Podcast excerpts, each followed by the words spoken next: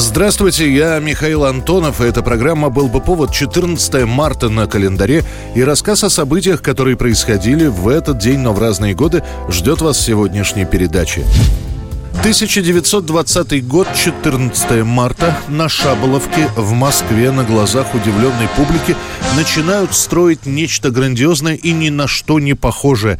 Так начинается возведение знаменитой Шуховской башни. Называют ее по имени создателя, архитектора Шухова, которому в 1920 году было уже за 70, а прославился он еще в конце 19 века своими первыми в мире гиперболоидными конструкциями. В 1914 году имя Шухова снова на страницах газет начинает работать созданная по его проекту радиостанция на Ходынке. В первую очередь новинка предназначалась для военных и гражданских ведомств, которые теперь могли обмениваться радиограммами на расстоянии. После революции возникает необходимость в создании более мощного проекта.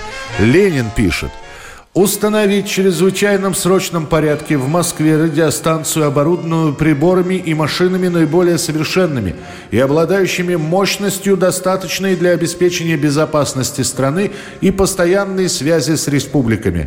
России требовалось международное признание. Радиостанция имени Коминтерна должна была стать рупором для распространения революционных идей в массы и обеспечить связь центра с окраинами – и снова проект поручают Шухову. Сначала он предлагает построить башню на 350 метров в высоту. Но все понимают, создать, построить такого исполина – это стройка на десятилетие. А башня нужна сейчас, ну, хотя бы года через 2-3. В итоге утверждают проект 150-метровой конструкции. Строительство башни идет без лесов и подъемных кранов на лебедках, фактически вручную. На создание нужно 240 тонн металла, а это дефицит. Металл получает Шухов по личному распоряжению Ленина. А потом случается ЧП. Плохо закрепленная пятая секция башни падает, снося часть четвертой секции и повредив остальные. Стройку замораживают. Шухова арестовывают по подозрению в саботаже. К счастью, подтвердится после настоящая причина этого самого обвала – усталость металла. Однако приговор, условный расстрел, так и останется на Шухове до окончания работ, во время которых, к счастью, больше никаких серьезных нарушений не произойдет. А Шуховская башня будет сдана в срок и практически сразу начнет передавать радиограммы программы и передачи. Тогда радио многим казалось лишь чудом техники.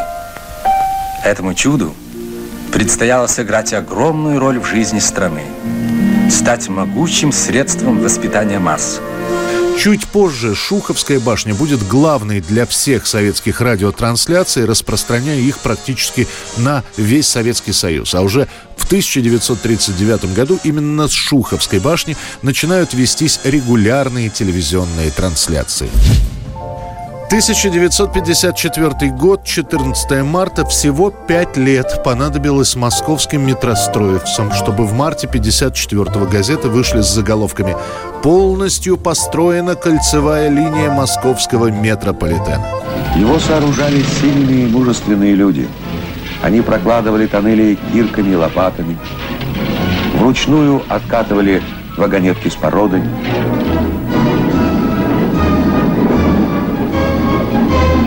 вот настал этот долгожданный день. О том, что вокруг уже имеющихся станций метро нужно строить кольцо, стали говорить сразу после Великой Отечественной войны. Нагрузка на транспорт возросла, население в городе увеличилось, вот и радиальные линии не справляются.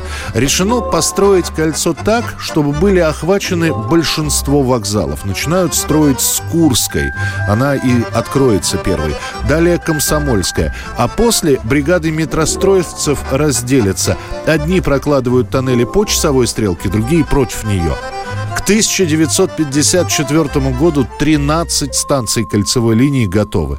Теперь, сев на кольцевую за 45 минут, можно объехать под землей практически всю Москву. Дополнительную разгрузку получают три вокзала на Комсомольской площади, а также вокзалы Курский, Киевский, Белорусский и Павелецкий. Оставшиеся пока без своих станций метро Савеловский и Рижский вокзалы получат их только через 20 с лишним лет. В будущем году поезда от станции ВДНХ пойдут в район Медведково. а годом позже будет закончен новый Калининский радиус от Таганской до Новогиреева. 1966 год, чуть-чуть опоздав к юбилею, к 150-летию Бородинской битвы, на экраны выходит первая серия «Войны и мира» Сергея Бондарчука. Известная Анна Павловна Шерер, фрейлина и приближенная императрица Мария Федоровна, давала у себя такие вечера, какие она одна имела дар устраивать. Зрителям сразу сообщают, это лишь первая часть. Картина еще снимается, и сама лента будет четырехсерийной. Сама идея о съемках этой ленты пришла после того, как по всему миру очень неплохо прошла премьера американской экранизации Толстого с Одри Хеберн в главной роли. Это же американцы снимают нашу классику. Неужели не можем мы ответить? Подумали в Советском Союзе и запустили собственный проект. Изначально «Войну и мир» хотели поручить снимать Ивану Пырьеву. Но режиссеру, которому было уже за 60, было бы тяжело поднимать такую четырехсерийную огромную историю. Он отказывается сам.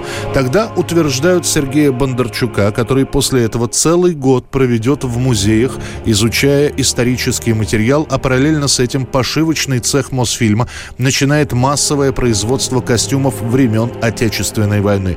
Свыше 40 предприятий по всему Советскому Союзу мастерят реквизит от вооружения и экипировки до телег и табакерок. В самой же съемочной группе в этот момент начинаются споры. Сначала с Бондарчуком после нескольких смен отказываются работать два оператора. После начинаются вопросы к самому режиссеру режиссеру, почему он взял на роль Пьера Безухова себя. Тем более, что в начале романа Безухову всего 20 лет, самому Бондарчуку уже 45. Все это приведет к тому, что Сергей Бондарчук окажется в больнице с сердечным приступом. Я свободен пока, и мне хорошо. Я только никак не знаю, что мне начать. Я хотел серьезно посоветоваться с вами. Ты мне дорог особенно потому, что ты один живой человек среди всего нашего света. Выбери, что хочешь. Кавалергар, дипломат. Это все равно, ты везде будешь хорош, но одно. Перестань ты ездить к этим Куравинам, вести эту жизнь. Изначально планировали снимать все, монтировать все от и до, но уже в 65-м по распоряжению министра культуры съемки приостановлены, а Бондарчуку поручено готовить первую серию к показу на Московском международном кинофестивале. Поэтому и после прокат «Войны и мира» будет раздробленным. Весной покажут первую серию, летом вторую, а оставшиеся две только через год. И тем не менее «Война и мир» станет лидером отечественного проката и первым советским художественным фильмом, который получит премию «Оскар». 1993 год, 14 марта, готовясь к вручению премии Американской киноакадемии, к премии «Оскар». Музыкальные издания гадают, кто именно получит статуэтку за лучшую музыку и за лучшую песню. В лидерах две музыкальные пластинки. Одна из них — саундтрек к фильму «Телохранитель», на котором поет Уитни Хьюстон, и где есть ее знаменитая песня «Я всегда буду любить тебя». Но удивительно, что сама песня в список номинантов на «Оскар» не попадает.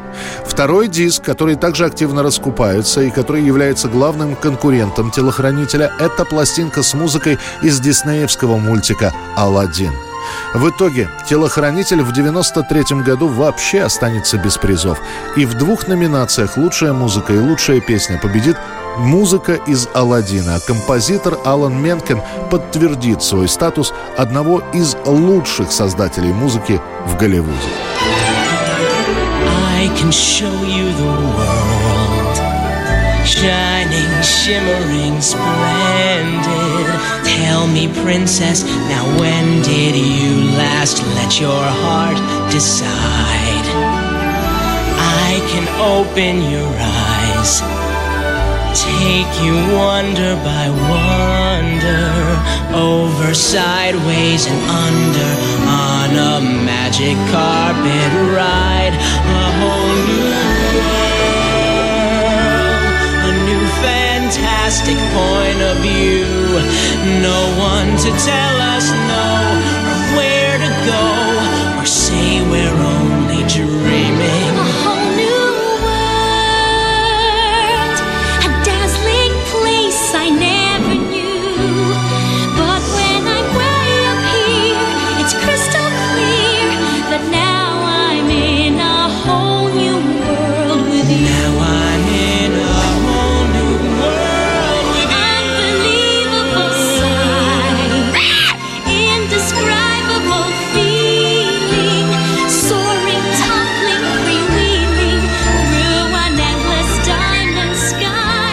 Это была программа «Был бы повод» и рассказ о событиях, которые происходили в этот день, но в разные годы. Очередной выпуск завтра. В студии был Михаил Антонов. До встречи.